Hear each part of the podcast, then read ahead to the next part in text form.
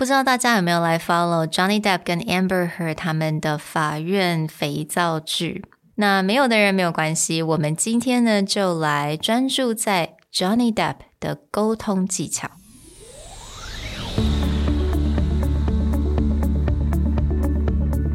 Hello，欢迎来到 Executive Plus 主管与沟通力的 Podcast。I'm Sherry, an educator, certified coach, and style enthusiast. 我相信专业有效的沟通是语言跟逻辑的完美结合。And I'm Nick, a startup consultant, corporate trainer, and late night gaming junkie. I believe great communication requires the right mindset and solid frameworks. 我们希望带给大家职场英语的技能、跨文化沟通技巧与其他能帮助您成为出色领导者的工具。Join us each week as we share our experience, research, and methodologies to take your communication and language skills from good to great.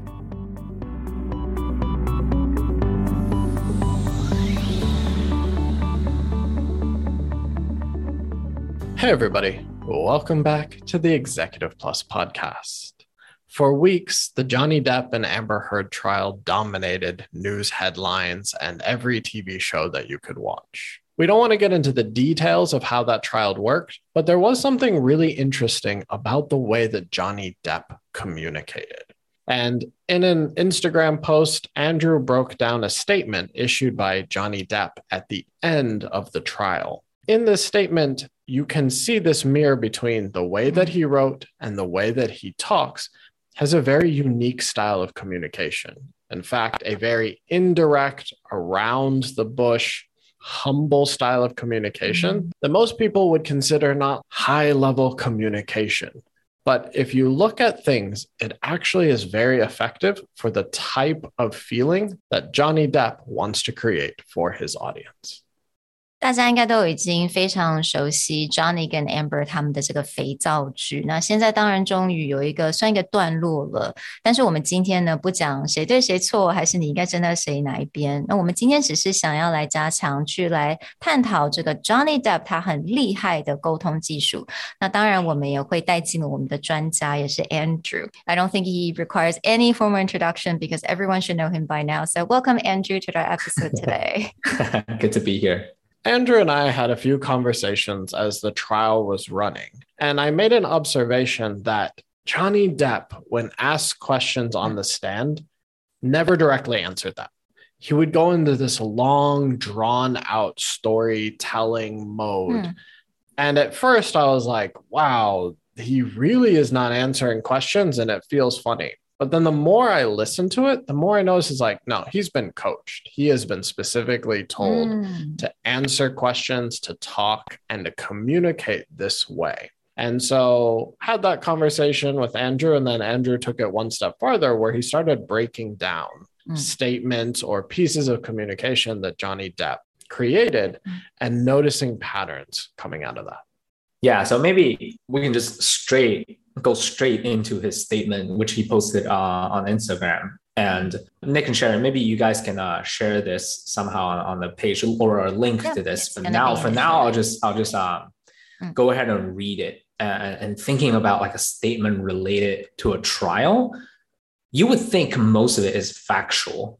For example, he won, right? So he would reinforce that by stating the facts of, yeah, my of argument that led him right. My yeah, totally. But here's how he, he opens. He mm. he go he writes six years ago, my life, the life of my children, the lives of those closest to me, and also the lives of the people who for many, many years have supported and believed in me were forever changed. 我很喜欢这边他用很多逗点，对不对？ 超多的，对不对？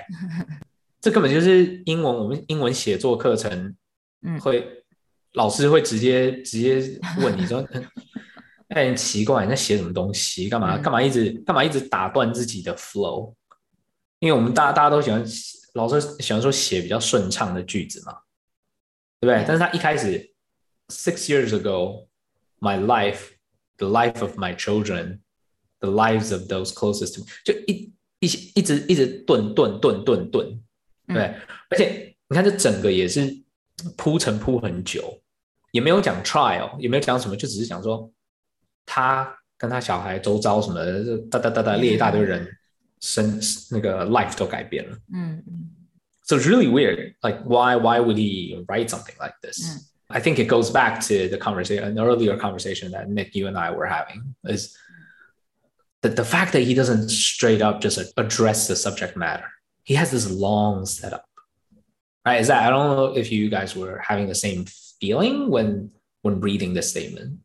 Yeah, it's that he and this is from that original conversation we have is the first time that I heard him do this is a lawyer asked him to describe what was going to happen in a recording where Amber Heard basically admits she lied about not hitting him. Like she admits to like hitting him and admits that to someone else. Mm. And the lawyer just goes, Could you set us up and help explain what's going to be heard in this recording?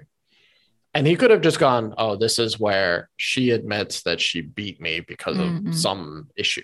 And he goes on to this long story, mm. literally setting up detail by detail what happened before the recording, how he felt, mm. what was the context for it. And it took him like 15 minutes to answer this question. but it was this it was it was like not straight to the context it was setting up this like grueling depressing feeling mm. of how much he struggled to get to this point. Mm. And I think that, you know, he's doing that the same at this is like my life, the life of my children, the life of everyone around me. It's like he's just setting up this context for like how maybe devastating the situation has been for everyone. 他非常会去酝酿这个氛围，感觉上就是他在讲这个故事，他要让大家都能够进入这个状况。It's as if like he's inviting everyone to be part of his story, and then we can further understand um, from his perspective, right? His truth. 嗯嗯。我也注意到另外一个，我不知道你们，因为我我看你们可能跟我一样看的看这个 trial 的肥皂剧都是看片段的，而且是网络剪辑的片段。但是这个 statement 里面有一个有一个地方跟刚刚 Nick 讲的还 还蛮有共鸣的，是这个这个 statement 里面一次都没有提到 Amber Heard，连影射都没有哦，连说 my ex wife 或者是 the accuser 都没有。嗯，然后 Nick 讲的那个也是，他那个花十五分钟去回答一个问题，那个问题里面应该他有很有机会去攻击 Amber Heard，说什么他骗人啊，他什么什么，但是 instead he he was setting up this feeling of it being horrible instead of attacking. So when Nick, when you said he was coached, I wonder if that's deliberate, and because you're already being accused of striking, hitting this person, right? Mm-hmm. Committing domestic violence. So in your language and you, in your writing, to not attack this person. I think a lot of it, and what you just described is getting there is when he's telling these long stories, and even in his statement here, he's making in a way it's like you draw your own conclusions. I'm not making any statements. I'm not accusing anyone. Mm. I'm not declaring anything. I'm just sort of stating what it felt like and then let you figure out how you want to conclude from this. It's very non-aggressive. Yeah. Mm. And that was the point. I 就是你在你在被 accuse 说你是一个很可能是一个很暴力、很酗酒，然后就会冲动的人的时候， 大家通常会怎么样去想象这样子的一个人？然后你的表现、你说的话、你说话的方式都跟这个非常的不一样。等于会在对方的脑中制造出一种 dissonance，那个字是 dissonance，or a a a disconnect。Like I simply cannot imagine this person to be like that. And one of the reasons I also think this is coached is in addition to, again, I think he's playing the angle of he's the non aggressor, he's being very passive, non aggressive in the statement. But the other consideration I had, and I was mentioning this to Sherry before we started, is that maybe this is his personality, but I also feel that this is in stark contrast of the characters he has been become famous for playing in the last 10 years. Jack Sparrow from Pirates of the Caribbean is a very fast talking, witty, slick con man. so people have that impression, even though that's a movie character, that's in their head. Mm. So if he comes in, like, again, like fast talking, really witty, trying to like give you that feeling, people are going to be like, oh, you're just Jack Sparrow. You're a con man. Hmm. Like you're here to make us like you, even though you're doing bad things Hmm. Or like he won an award for what Black Mass, where he plays basically a con man and a killer. These are the roles, like movie roles that are in people's heads. So if he comes in with that personality, mm. people are going to associate these two things. But when he comes in, he's this very humble, emotionally mm. connecting driven slow talking person it's in very stark contrast to what people mm. might think his personality is 这是一个很好的问题 johnny depp 大家 最常联想到的 movie role 是哪一个啊对我来说是 jack sparrow 啊但是就 pirates of the caribbean 的 jack sparrow 但是还有还有其他比这个还要再更他他演那个哈利波特那个 fantastic beasts 演一下又不演了对不对 yeah. but i mean grindelwald, grindelwald like done. Our generation would be, at least for me, is more like Edward Scissors. Yeah, I think of Edward. Ah, yeah, yeah. Um, 但连就算就算联想到 Jack Sparrow，嗯，I mean, When you think about Jack Jack Sparrow, mm. you probably say like a drunk, yeah, and a clown, but kind of harmless. Not harmless in terms of he wouldn't do bad things, mm. but like he he's not he's not a violent killer mm. in in that thing, right? Right. He's kind of yeah. Again, uh, the, the the words I can think of is drunk, mm. a drunk but harmless, but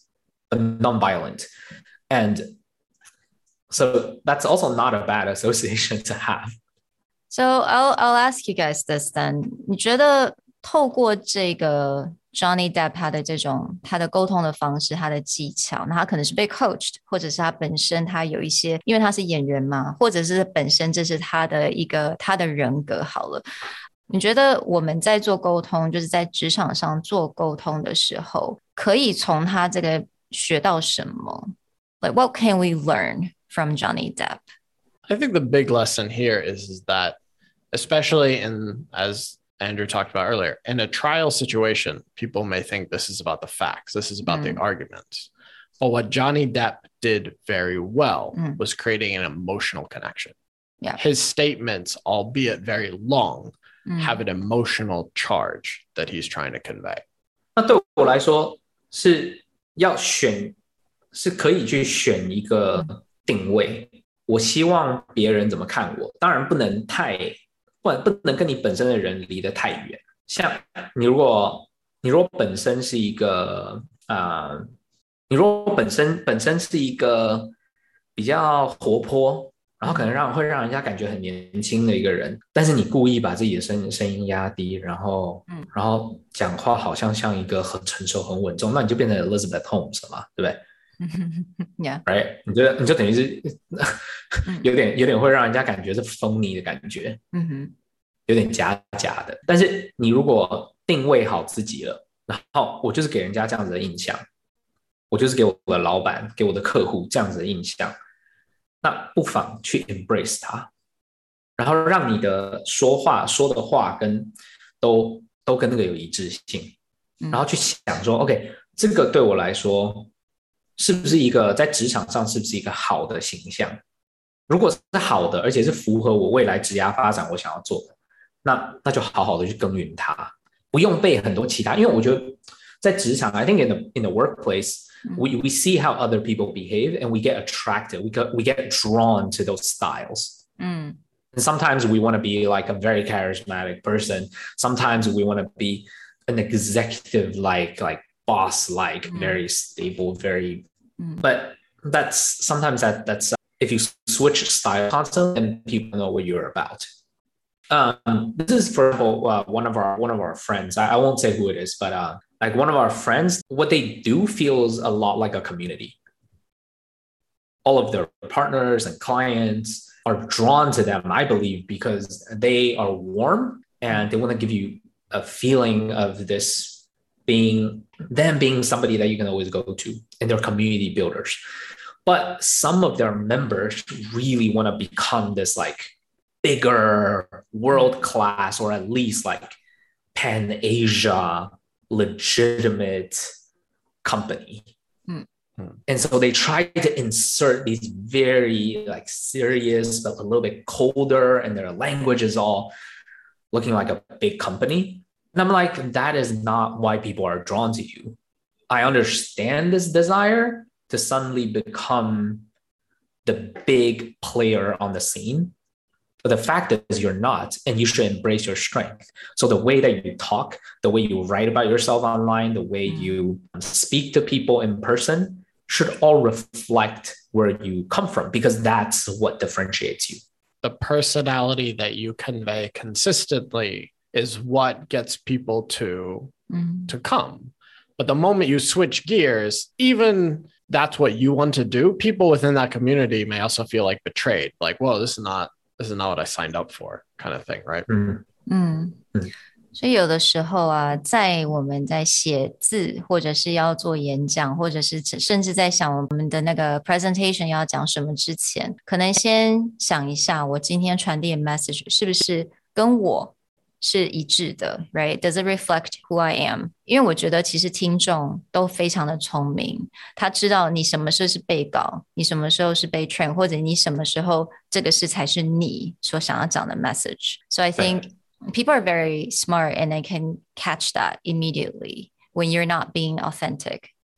Yeah, and I think that Andrew kind of he pointed that out for Johnny Depp mm. that in his statement it is consistent with the image he created in court. Right. Like he didn't yes. just come in like Amber Heard bashing, be like, I won, move on, kind of thing. Like even his very last statement, the way he wraps it up is that very mild mannered humility. Yeah, the way he talks in court. I don't know if you guys can play a short little clip of him mm. talking in court, but the way he talks is kind of the way he writes. Mm. He takes like 30 minutes to finish two sentences.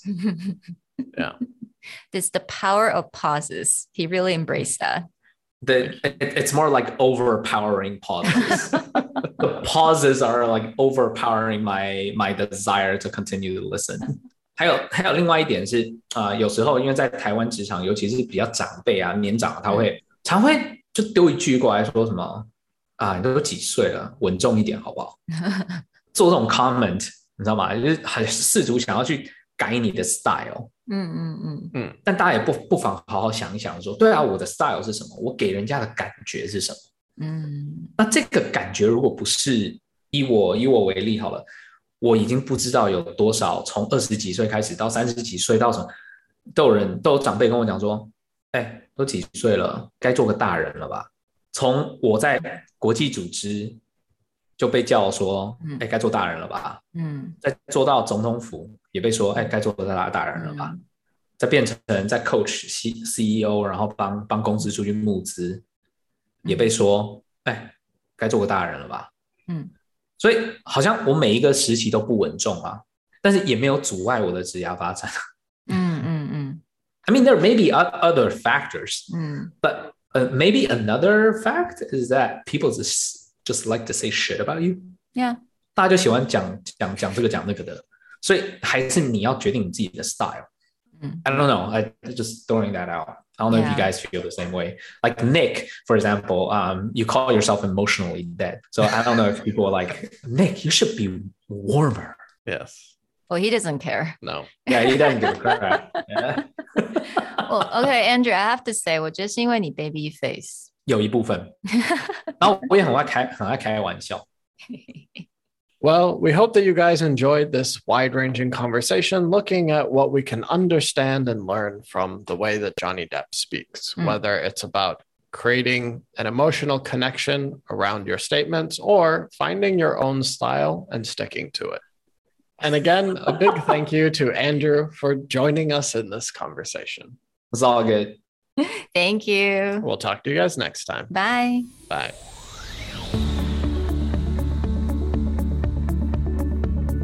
The Executive Plus podcast is a Presentality Group production, produced and hosted by Sherry Fang and Nick Howard. You can search us on Facebook, 主管英文 Executive Plus. You can also find us on Instagram, Communication R&D, and email us at sherry at epstyleplus.com.